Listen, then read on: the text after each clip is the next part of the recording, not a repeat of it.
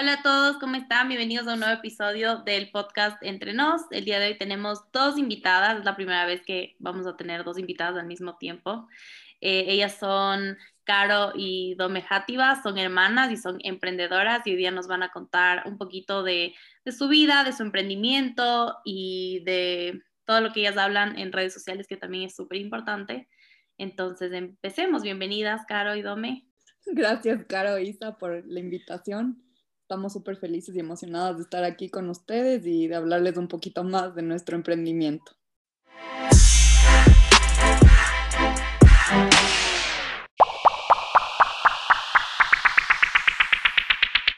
hermoso, muchísimas gracias por estar aquí, por conversar con nosotras.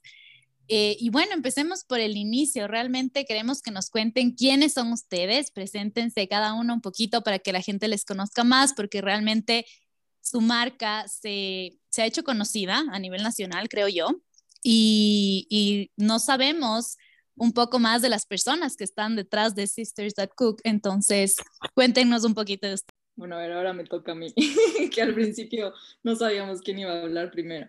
Pero sí, bueno, yo soy Dome, yo soy la hermana menor. Y, mm, y bueno, con mi hermana eh, empezamos hace un año Sisters That Cook, que es una marca de productos, digamos que saludables. No nos gusta hacer tanto énfasis en esa palabra porque queremos promover una buena relación con la comida. Entonces, obviamente son productos saludables, pero no queremos venderlos de una forma en la que satanizamos ciertos grupos de alimentos o seguimos cierto tipo de dieta o, o algún tipo de restricción. Entonces, bueno, eh, eso es lo que les puedo contar de mi parte. Eh, Cuéntanos cuántos años tienes, ah, que, estudiaste, un poco de tu background, así. Eh, bueno, yo tengo 23 años y estudié administración de empresas y marketing. siempre me apasionó la gastronomía y todo lo que tenía que ver con cocina, pero no sé, por alguna razón no estudié gastronomía. creo que cuando uno sale del colegio como que no tiene mucha idea de qué es lo que quieres hacer eh, en cuanto a tu carrera y laboralmente. Entonces, en ese entonces solo fue como que, ok, voy a estudiar algo más general, eh, administración de empresas y ya. Pero siempre tuve como el sueño de tener mi propio restaurante o mi propia marca de comida. Entonces, bueno, eso es lo que poco a poco he ido haciendo. Y bueno, yo eh, soy Carolina, la hermana mayor. También estudié administración de empresas en San Francisco y Londres. Estudiamos juntas eh, y desde ahí empezamos como un blog de comida, que subíamos recetas de comida y, este tipo de cosas, o blogs de restaurantes a los que íbamos. Y ahí creo que también nació la pasión por la, la comida que teníamos. También al mismo tiempo, las dos tuvimos hasta cierto punto desórdenes alimenticios y por esta razón eh, quisimos crear una marca que, que, impacte y que ayude de una forma a que las chicas sobre todo, que son las que más se quejan de sus cuerpos, acepten su cuerpo y que disfruten la comida porque es algo que sufrimos las dos. Y ahorita ya no, ya pudimos sanar y estamos mucho mejor, pero sí queremos transmitir eso con nuestra marca, que, que no hay que restringir, que hay que disfrutar, que tenemos que querernos a nuestros cuerpos y, estar en paz con nosotras. Me parece increíble el impacto que puede tener una, una, marca cuando está bien, bien, bien pensada. O sea, no es solamente la comida que ustedes están vendiendo, sino todo el concepto que hay detrás y más que nada este mensaje tan importante que quieren comunicar. No porque sí y porque está de moda decir que te ames, sino porque ustedes lo han vivido y porque saben saben lo que es estar ahí, quieren, quieren compartir su experiencia, lo cual me parece súper importante. Y cuéntenos un poco cómo empezó esta idea del de, emprendimiento, tal vez empezó en plena pandemia, cómo se les ocurrió y cómo fue creciendo poco a poco ese bebito que ustedes tienen ahora. Sí, empezó en septiembre del 2020, creo. Ahí sí, justo en la pandemia. Y fue 2020 o 2021. 2020. Sí, 2020. ya me perdí. Pero, ajá, fue en plena pandemia. Em, nosotras cuando estábamos, bueno, yo en el colegio y mi hermana estaba en primer año de universidad, ya tuvimos un emprendimiento que se llamaba Sisterly Nuts. Y, y bueno, para nosotros cuando, para nosotras cuando vendimos esa marca porque nos fuimos a estudiar, entonces yo siempre tenía como que esa ilusión de regresar a Ecuador y volver a empezar otra cosa. Entonces, bueno, regresamos por la pandemia porque nuestro plan era eh, quedarnos trabajando en Estados Unidos, pero obviamente no se dio por todo esto del COVID. Entonces yo dije, bueno, creo que es el momento de otra vez empezar algo como lo que ya tuvimos una vez y así nació Sisters.cook. Eh, em, cuando estábamos aquí solo subíamos como recetas y y una vez hicimos unos waffles de pan de yuca y fue como que causó sensación en Instagram. Y bueno, no sé si fuiste tú o yo, pero dijimos como que, ¿por qué no empezamos a vender esto? Y yo dije, ya, hagámoslo, y yo me puse a buscar las cajas, hice como que el logo, eh, mandé a hacer stickers, o sea, ya empecé otra vez igualito que cuando empezamos Sisterly Nuts. Y bueno, la verdad nos fue súper bien, y ya eventualmente eso fue escalando, sacamos más sabores de waffles. Y bueno, también justo en esa etapa yo estaba como recientemente sanándome de, del, del, desorden alimenticio que tuve. Yo incluso tuve amenorrea y justo en esa época logré recuperar mi periodo. Entonces dije, ok, quiero hacer una marca saludable, pero no quiero que sea ese tipo de marcas que a mí me torturaban cuando yo estaba con un desorden alimenticio y que me decían, ah, sí, esto es keto, esto no tiene azúcar, esto no tiene culpa, que no sé qué. Sin culpa. quiero que sea así, o sea, quiero hacerlo completamente diferente. Y mm, entonces creo que todo fue como que coincidió en ese momento y así nació Sisters.cook.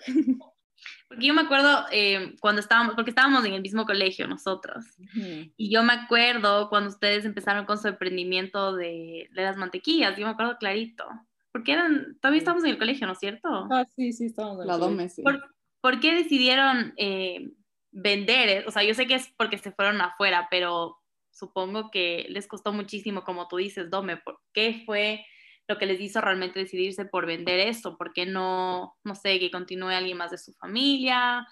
Porque es una marca que hasta hoy existe, ¿no es cierto? Sí. O sea, nadie quiso. Ajá, mis papás fue como que dijeron, no, eh, no tenemos tiempo. Incluso eh, la mamá de mi ex. Mi, mi ex novio en ese entonces se ofreció, me dijo, Dome, si quieres yo sigo haciendo, pero para mí era como demasiado, no mm. sé cómo decirlo, como que no... Responsabilidad, no, sabes si es que van a hacerlo como... Claro. Sí. Además que no sabían ustedes si es que iban a regresar. Exactamente, era como La verdad. en ese entonces no sabíamos qué iba a pasar y, y sí teníamos tal vez la ilusión de quedarnos trabajando allá. Entonces, Sí, creo que también éramos muy chiquitas, ¿no? Y no, digamos que, o sea, sí, era un emprendimiento y todo, pero tal vez no estaba tan bien hecho, digamos, en el tema financiero. o contable. Entonces, nada, solo como... Por eso creo que quisimos irnos a estudiar. Sí. Porque sabíamos que no, no lo estábamos haciendo tan bien. Ajá. O sea, ustedes vendieron la marca y la receta, digamos. Sí, y las máquinas, todo. eso. Y siguió creciendo, porque ahorita es es bastante, o sea, es grande, encuentras en todo lado. Sí, sí, sí, o sea, la ¿Les da como nostalgia? Ahorita ya no tanto, pero me imagino que es por el hecho de que ya tenemos ahora otra marca. Pero antes sí, antes sí yo veía y sí me, sí me dolía. claro. También es, una buena chica la que le vendimos. Sí. sí, confiamos en ella y sabemos que ella le ha hecho crecer mucho más y creo que eso también fue algo bueno para la marca. Y bueno, yo quería retomar un poquito lo que ustedes mencionaron de, estos problemas alimenticios, que realmente es algo muy común, pero todavía muy tabú en, nuestro medio como mujeres sobre todo, a pesar de que hay muchos hombres también que sufren, por supuesto, de problemas y desórdenes alimenticios, pero em, ¿cómo fue su experiencia con esto? Porque realmente como mujeres a veces sí vivimos atormentadas con esta cultura de la dieta, con con todo esto de, la presión en redes sociales, eh, que tú ves que cualquier influencer está comiendo súper sano y tú también quieres hacer lo mismo, o sea, o, tus mismas amigas. Y, y lo que nos ha enseñado esta sociedad es el cuerpo perfecto. Y me gusta muchísimo que hoy en día em, se esté promoviendo esto de aceptar todo tipo de cuerpos y que ustedes de una u otra manera lo hacen con su marca.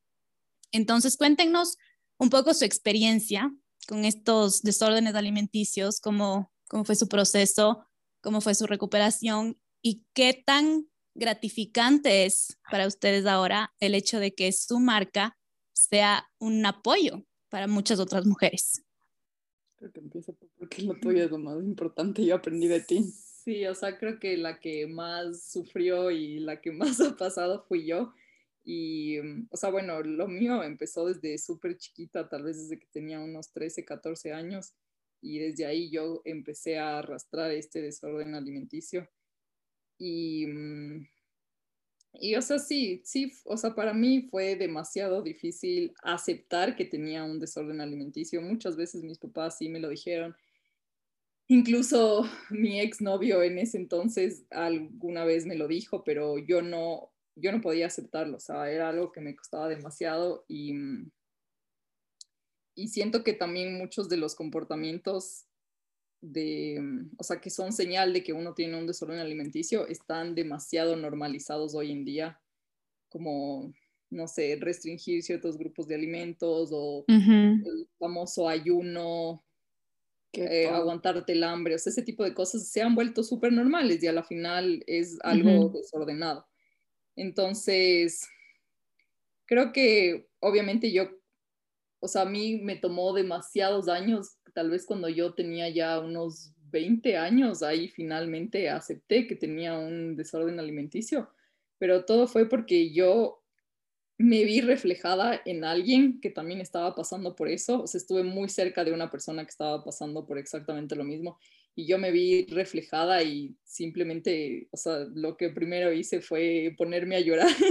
y decirle, fue como eye-opening. Ajá, y decirle a mi hermana que ya no aguantaba y en ese momento yo decidí buscar ayuda y, mm, y fui donde una psicóloga que es especializada en, en estos temas y ella fue realmente la persona que me ayudó a mí a, a sanarme de todos estos desórdenes y sobre todo a buscar cuál era la razón detrás de, ese desorden, porque muchas veces pensamos que tener un desorden alimenticio es por vanidad o, un capricho de que, ah, me quiero ver linda, quiero estar flaca, pero no es eso, sino es, siempre hay un trasfondo emocional, o sea, nunca se va a tratar sobre la comida que esté en tu plato, sino todo lo que está fuera del plato. Entonces, sí, obviamente ahí yo descubrí que era, cuál era la razón por la que yo había tenido un desorden alimenticio por tantos años.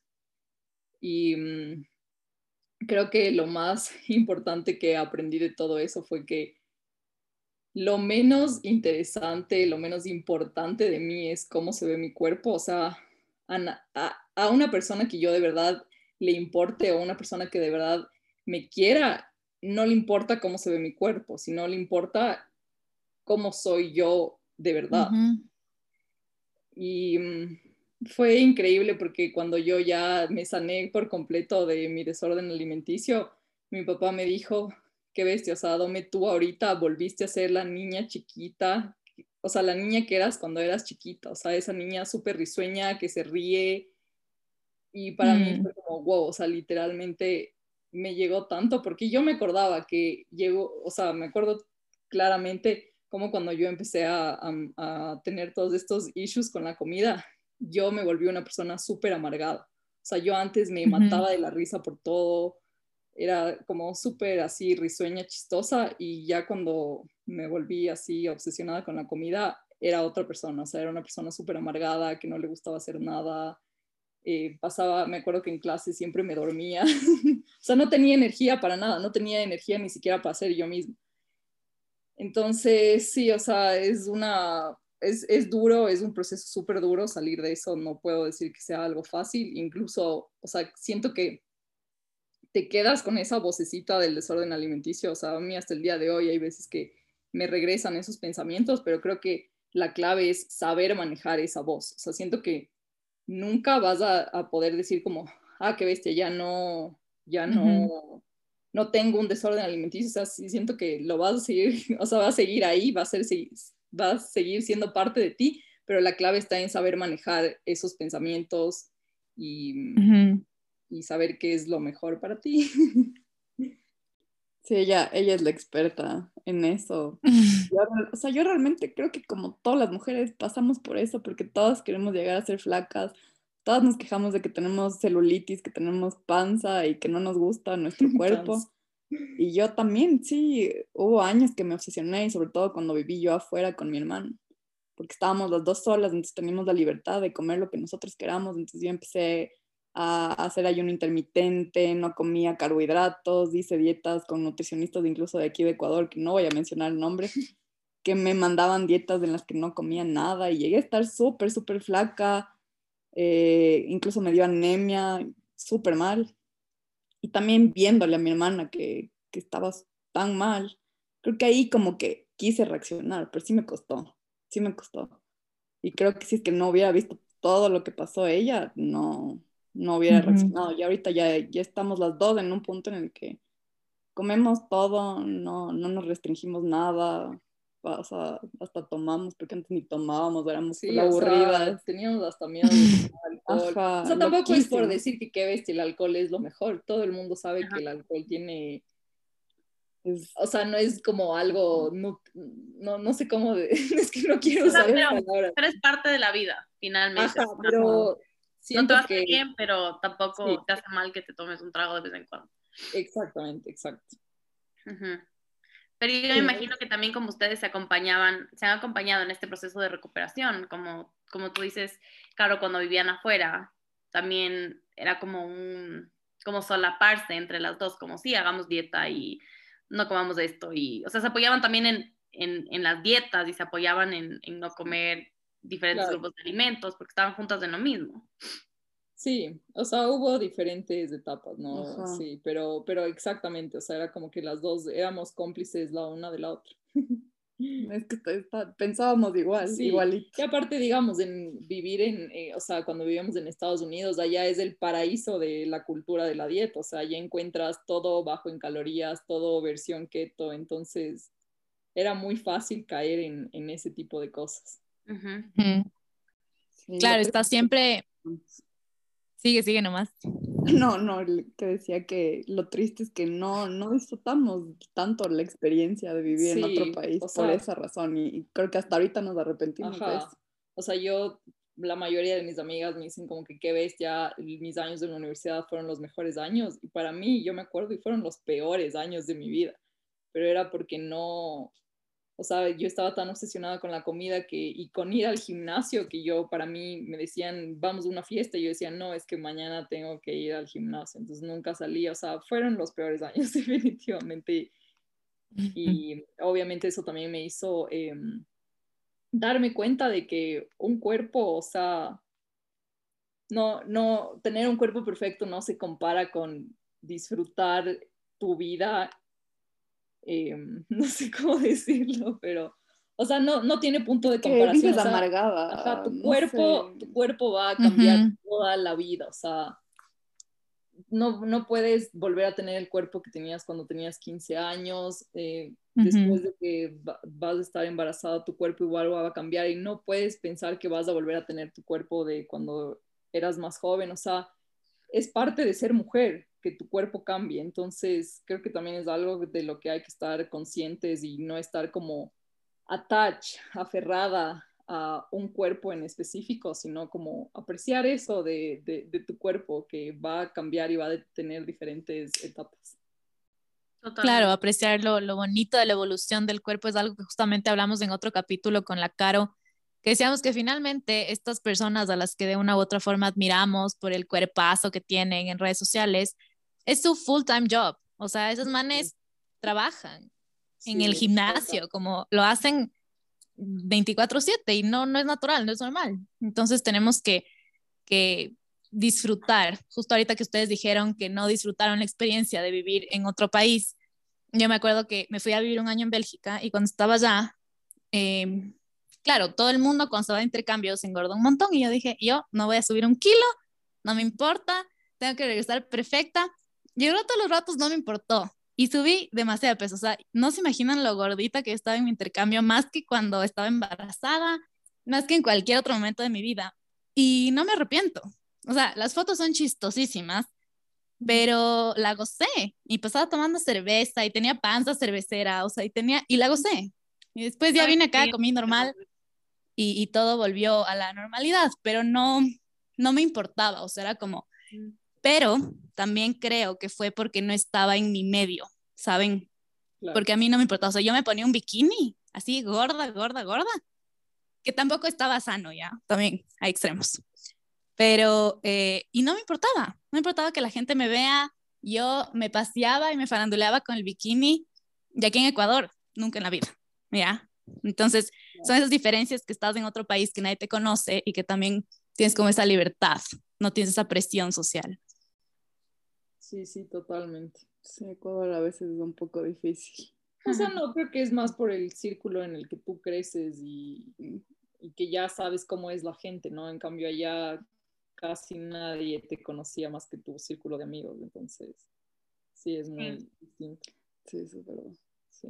Como tú decías, Dome, antes la vocecita, o sea, finalmente tú, que, que ya no empiezas a entender el por qué o te educaste tanto en eso, que luego desaprender eso para comer normalmente es súper difícil porque es algo que siempre está en tu cabeza, o sea, tú siempre te vas a acordar a veces hasta las calorías de algunas cosas o por qué no deberías comer esto y por qué ahorita sí, o sea, son, es como el desaprender tantas cosas que consumiste por mucho tiempo en redes sociales, por ejemplo, o tantas cosas que tú mismo te educaste por libros o por gente a la que sigues, y, y es como un detox total de personas, de información, de, de cuentas, de Instagram incluso, que, que, se necesita hacer, pero siempre vas a tener eso en tu cabeza. Sí. Sí, sí, definitivamente no es algo, no es algo fácil, no es algo que pasa tampoco de la noche a la mañana. eh, sí te toma tiempo, pero creo que lo importante es estar consciente de esas cosas. Sí, y, del daño que hace. Ajá, y obviamente creo que el primer paso para sanarte de un desorden alimenticio es aceptar que tienes uno y desde ahí ya puedes cambiar todo. Yo quería preguntarles cómo hicieron el enfoque de su marca, habiendo vivido esto y sabiéndolo atormentan, atorm ¿cómo se dice? Atormentador. No sé. Atormentador. Ajá. Eh, sabiendo lo, lo, difícil que puede ser esto para, para muchas personas. Eh, pero bueno, entonces, de cualquier forma, ustedes tienen que poner las calorías, ¿no es cierto? Y todo como la, la información nutricional de sus alimentos, etcétera. Eh, ¿Cómo manejan esto ustedes por su propia experiencia y cómo en general, cómo manejan su marca para que sea friendly en el aspecto de no cultura de dieta, no obsesiones, no todo eso. O sea, de ley tenemos que poner las calorías y el semáforo y todo eso y sí o tiene, sea, o sea... O sea, eso obviamente es un tema de, no ¿cómo se dice? Del ARCSA, ¿no? O sea, -huh. de ley, nosotros sí estábamos conscientes de que si queríamos vender nuestro producto ya en puntos de venta, de ley nos iba a tocar hacer eso. Cuando sacamos recién los waffles, sí tuvimos algunos clientes que nos escribían y nos decían como que, hola, tienes de la información nutricional de este producto. Calorías. Y al principio, obviamente, nosotras no teníamos esa información porque no teníamos una tabla nutricional. O sea, eso lo tienes cuando ya mandas a hacer el registro sanitario. Uh -huh. Entonces, al principio yo sí decía como chuta, ¿y ahora qué les decimos? Entonces, obviamente yo dije, no, o sea, hay que mantenernos, uh, o sea, como digo esto, firmes, firmes con nuestros valores. Uh -huh. Entonces, yo lo que les decía es como, sí, sabes que no nos gusta... Eh, categorizar o como... Ajá, o sea, no nos gusta... Eh, Creo que decías lo que decías, como catalogar o decir que ciertos alimentos son buenos o malos. Ajá, así, por como el que no. de calorías, porque había mucha gente que incluso me decía, quiero saber si tus productos son fit o fat, y yo era como... pero, pero creo que lo duro es cuando alguien te dice, estoy haciendo una dieta y mi nutricionista necesita saber cuántas calorías tiene porque tengo diabetes o porque tengo alguna enfermedad. Ahí sí era como que decíamos, Ajá, ¿y ahora ah, qué haces? sí. Entonces, o sea, sí es, sí es un poco complicado, pero al principio, o sea, obviamente cuando no teníamos la información nutricional, sí tratábamos de decirle a la gente como para promover también cuáles eran los valores de nuestra marca, como que sabes que no tenemos esta información porque no nos gusta como eh, promover cierto tipo de restricciones o como categorizar la comida por buena y mala según el número de calorías y bla, bla, bla. Había gente que se lo tomaba bien, otra gente que seguramente decía como que no, no les voy a comprar nada y, y ya. Eh, ahorita que ya tenemos el registro sanitario, y tenemos de información nutricional, yo sí eh, he visto marcas que suben este tipo de información, o sea, digamos, tienen como que un highlight que dice información nutricional y ponen ahí eso. Yo sí dije, o sea, prefiero no hacerlo. O sea, si alguien me escribe a pedirlo, le puedo enviar, porque obviamente tengo la información y tampoco le voy a mentir, ¿no? Pero como estar, o sea, lo que yo no quiero hacer es vender mi producto por la información nutricional. O sea, no quiero que alguien eh, piense que yo le estoy vendiendo mi producto porque, no sé, el waffle tiene 50 calorías, ya. Sino más bien enfocarme en que, ah, sí, o sea, es algo diferente, es un waffle de pan de yuca, es algo que no hay en el mercado, eh, que sabe rico, o sea, como enfocarme más en vender mi producto por otras cosas más que por eh, el valor nutricional que pueda aportar. Bueno, pues sí, también es el valor nutricional, porque sí nos enfocamos también en que sean ingredientes de buena calidad. Claro, pero a la final que tienes todo, los tres macros. Ajá, exacto, pero sí mantenerte con la idea de que no lo estás vendiendo porque no tiene culpa o algo así. Exacto. Y desde que ya tienes esta información nutricional, les ha escrito a alguien a, preguntarles literal como cuáles cuántas calorías tiene un waffle. Sí, todavía, todavía, hay personas que, que, nos escriben a decir eso o que nos dicen como que, ah, quiero saber si sus productos son de dieta o son engordantes. Ese no. de Y así como, sí, o sea, al final siempre va a haber gente que, que sigue en ese tipo de, de, de, comportamientos, no sé, o sea, que está súper metido en la ah. cultura de la dieta y pues también hay que respetar, ¿no? Cada uno tiene como que sus procesos y no todo el mundo va a pensar igual que nosotras.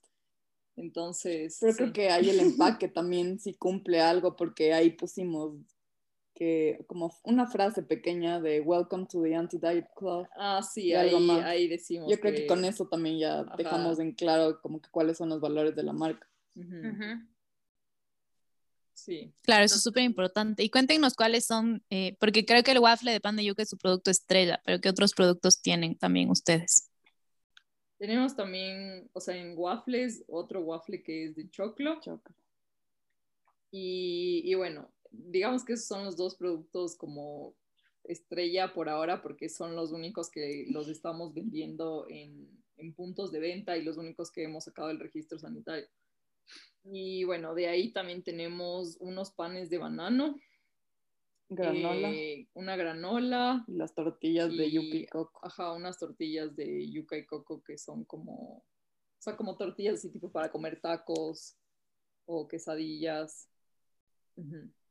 Qué rico. ¿Y cómo es el proceso de crear todas estas recetas? O sea, como, ¿quién, quién es ahí el, no sé, mastermind o, o solo y se pone a experimentar en la cocina? ¿Cómo, cómo hacen? Creo que he sido las dos, pero la Caro es un poco más... O sea, a mí me eh, gusta cocinar y hay recetas. O sea, como que se le Pero he dejado, ideas. He dejado porque tengo otro trabajo. La verdad, la Dome es la que se dedica full time a esto. Yo de lejos le veo a veces. Mejor dicho, ¿Cómo fue, ¿Cómo fue el proceso de, de sacar estos, estos nuevos productos? Eh, porque empezaron con los waffles de yuca y después empezaron a agregar muchos más productos a su menú. Eh, aparte de quién creó las recetas, como decía la Isa, eh, ¿por qué decidieron poner esos productos? Y si es que ya se quedaron en su menú, supongo que tienen clientes que les compran siempre y también si tienen algún plan de sacar el registro sanitario del resto de productos de su menú creo que la gente se aburre de ver como solo un producto, entonces por eso dijimos, saquemos del waffle de chocolate. Al principio fue ese, ¿no? Y de ahí sacamos el pan de banano porque dijimos, ya tenemos todos al lado, tenemos que sacar algo dulce. Y la granola, creo que también fue por, por ahí, porque decíamos, ah, aquí no hay una granola como que en ese estilo. Ajá, sí, la granola Es algo que nos causa un poco de nos controversia causa ahora. un poco de, de, de issues, Y hemos querido verdad. sacarla porque sí está muy enfocada a lo keto y saludable. Y creo que fue mi culpa eso, Sí. porque yo, yo fui la de la idea de esa granola keto y justo en ese momento en la que la saqué a la granola, porque fue mi idea, yo sí estaba súper metida en las dietas y decía, ah, sí, es que aquí no hay una granola keto, entonces ahora tenemos que sacarla. Y yo, y por mi culpa la sacamos. Y con la ¿Y se llama- dominga, sí ¿Se llama hemos querido- keto? perdón. ¿Se llama keto? O sea, se llama así, No, la sea, granola. A la final es keto, porque no, No, no, no. le pusimos ese nombre porque sabíamos Ah, que iba como que decir, ah, esto es dieta, Ajá. pero a la final sí es keto. Y la verdad, hemos querido dejarla de vender, pero no la hemos dejado de vender porque aún nos quedan, creo que, algunos stickers y bolsas de la granola Sí, y porque y- la gente nos sigue Nos pidiendo. sigue pidiendo, exacto. Y ya dijimos, ya, ya Hasta nada. que se acabe todo lo que tenemos, ahí llega, pero todavía no se acaba. Ajá.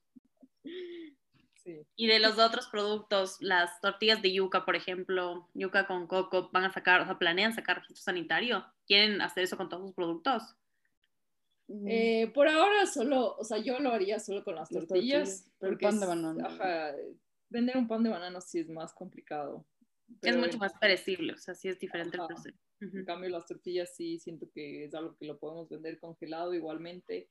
Y No igual hay es tampoco. algo, es un producto que no hay, ¿no? Es como No. las tortillas de estas de Siete Foods que son súper famosas Ujú. en Estados Unidos.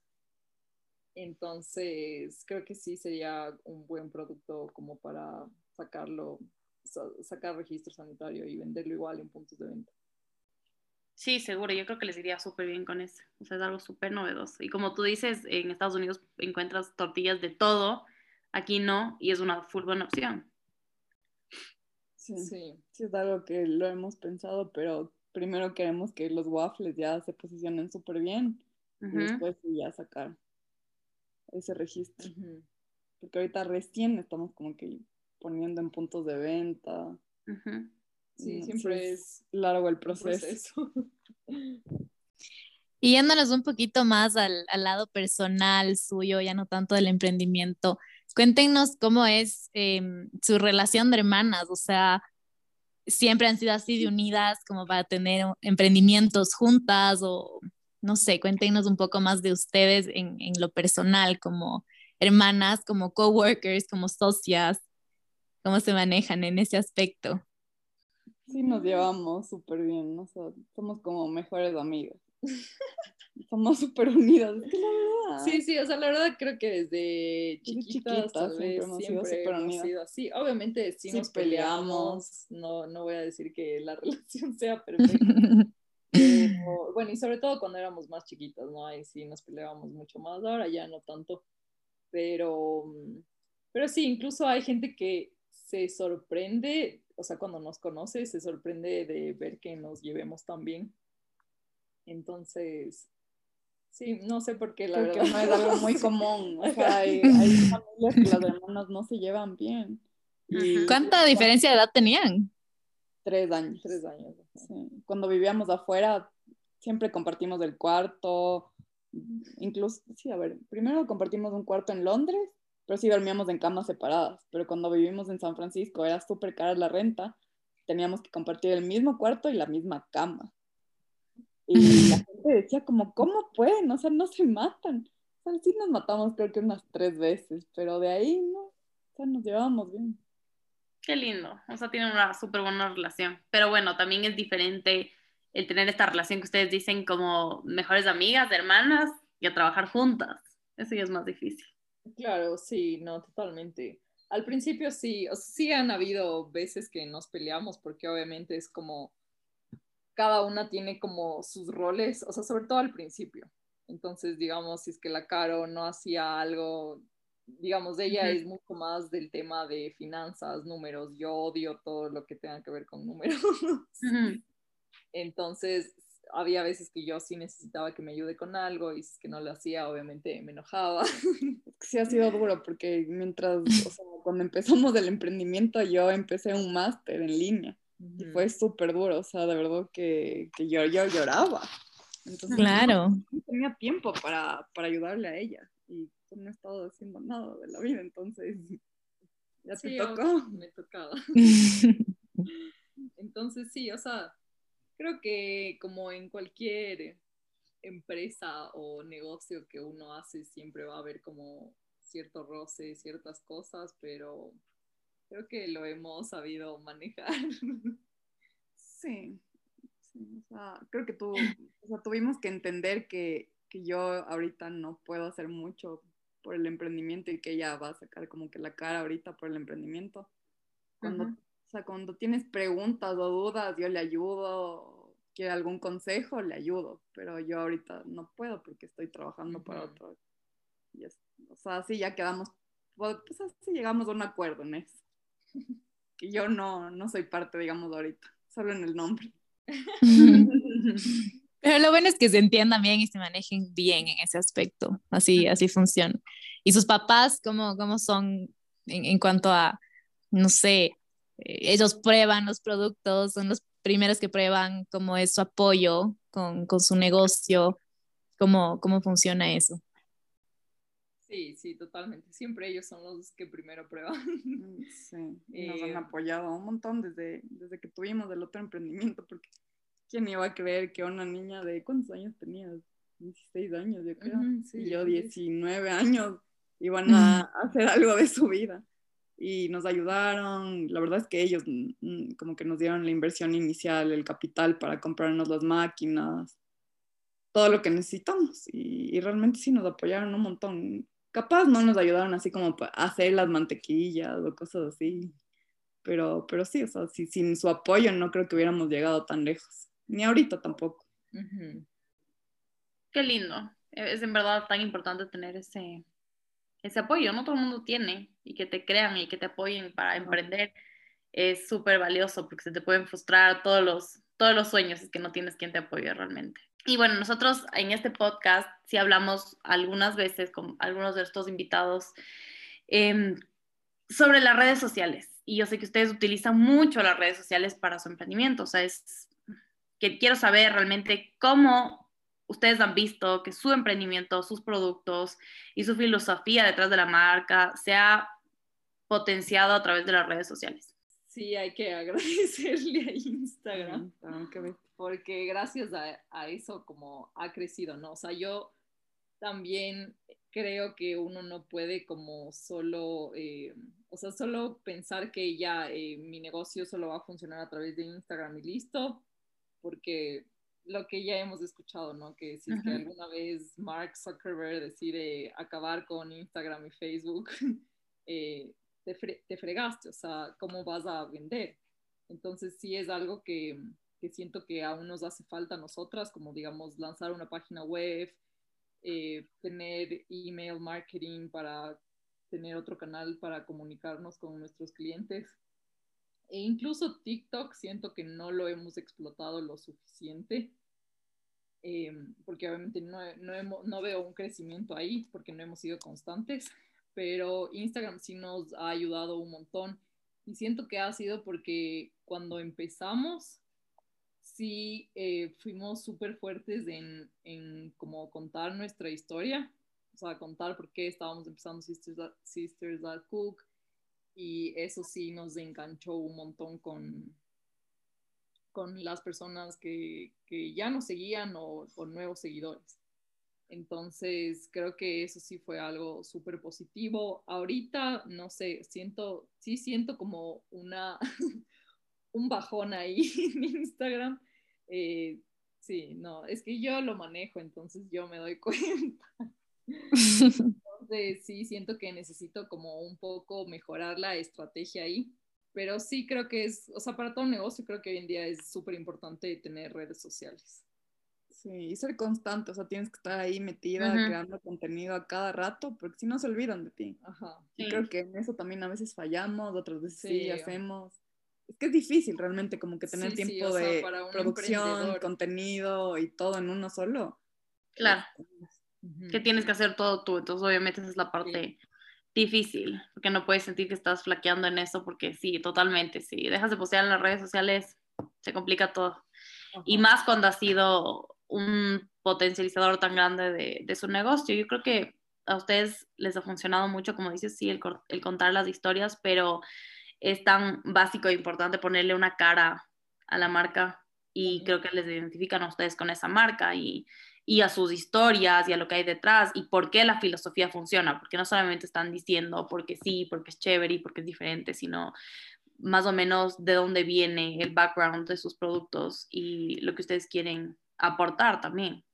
Sí, creo que ya no hemos hablado tanto de, de, ese tipo de cosas. Capaz nos va a tocar hacer otros, otros posts de eso. Sí, porque la verdad, o sea, siempre siguen llegando seguidores. O sea, la gente le sigue etiquetando y la gente llega por sus productos, pero sí le da mucho más poder y como fuerza a la marca el retomar el por qué siempre, porque siempre hay nuevas personas. O sea, eso es súper importante.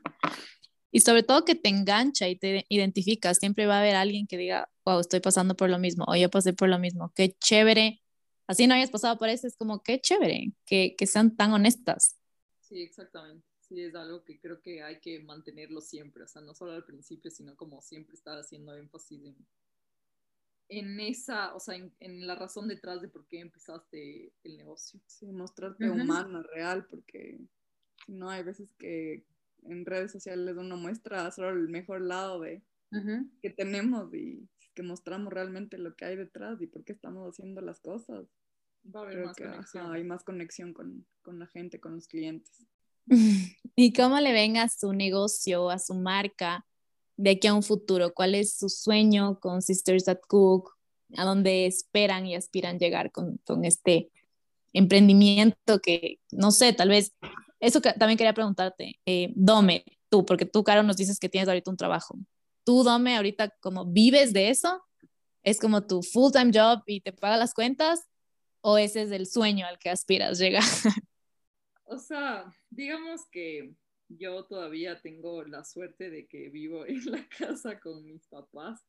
Entonces, no, o sea, sí, digamos que en, en, en o sea, parte de mis costos fijos, sí, sí está incluido un sueldo para mí. Tal vez no es el sueldo que yo quisiera ganar siempre, pero está bien para empezar.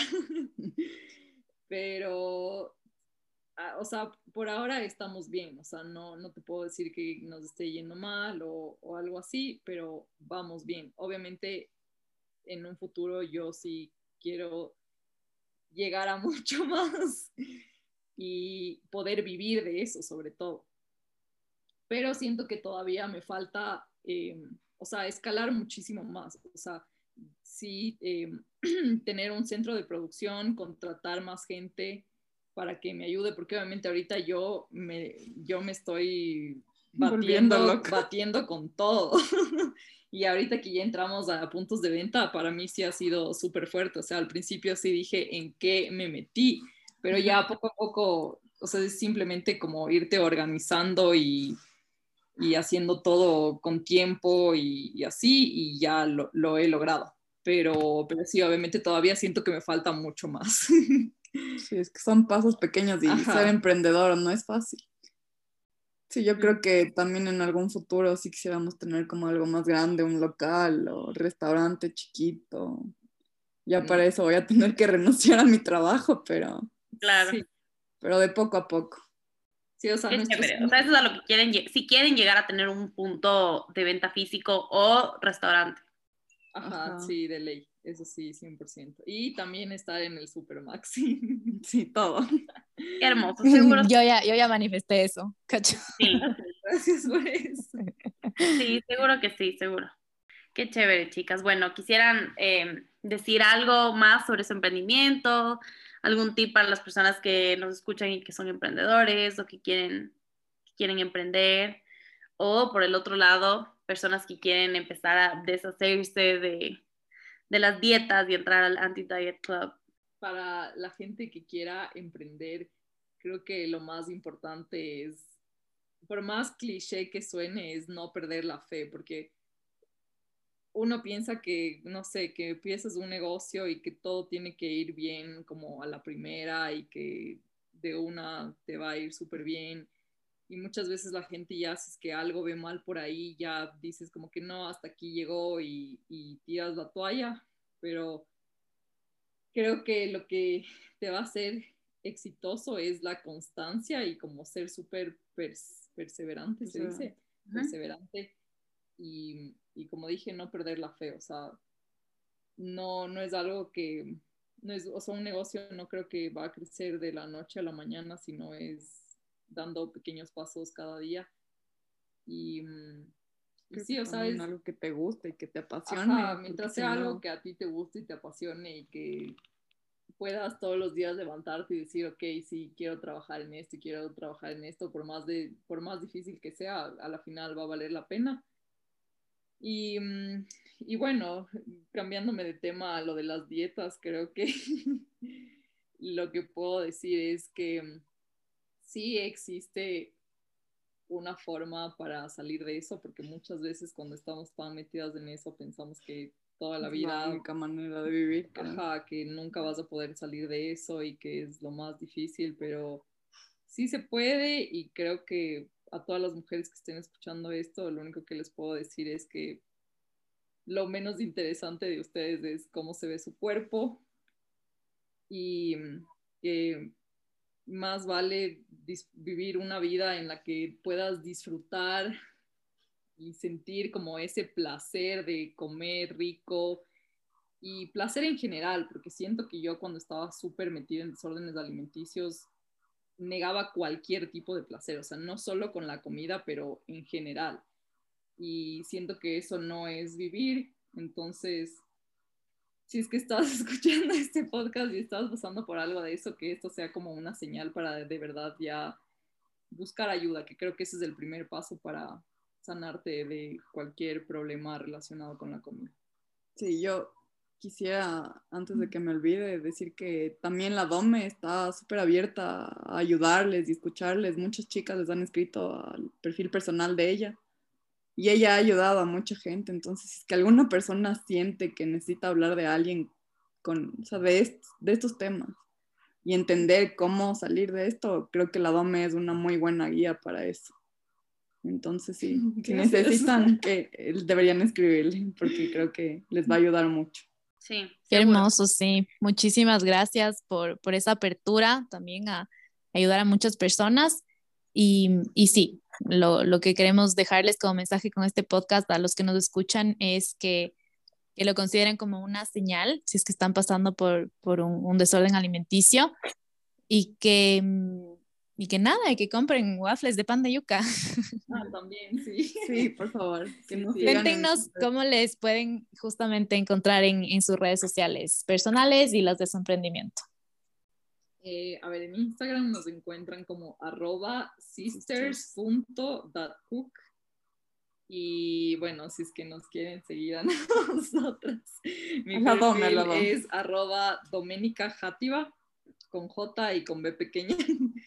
Y, el de la cara es Caro Játiva. Yo realmente puedo ser su amiga, no les puedo dar muchos tips de, los desórdenes alimenticios. Bueno, sí, antes, antes de terminar, eh, creo que sí debo decir que, bueno, yo soy health coach porque tampoco quiero que piensen que solo les voy a aconsejar por, porque sí. Ah, Obviamente no puedo dar recomendaciones, no sé, como una psicóloga lo podría hacer o como una nutricionista pero sí puedo como ayudarte en el proceso a mejorar tu relación con la comida. Súper, entonces ya saben, si es que quieren eh, probar los productos de la Domina Caro, que en verdad les recomiendo, son espectaculares, ya saben dónde encontrarles. Y si no, si quieren alguien con quien hablar sobre estos temas que pueden ser muy difíciles, difíciles de empezar a conversar, le pueden escribir a la Dome. Em, y eso, muchas gracias chicas por haber aceptado nuestra invitación, por haber conversado con nosotros. Eh, nos encantó tenerles y esperamos que podamos repetir esto pronto.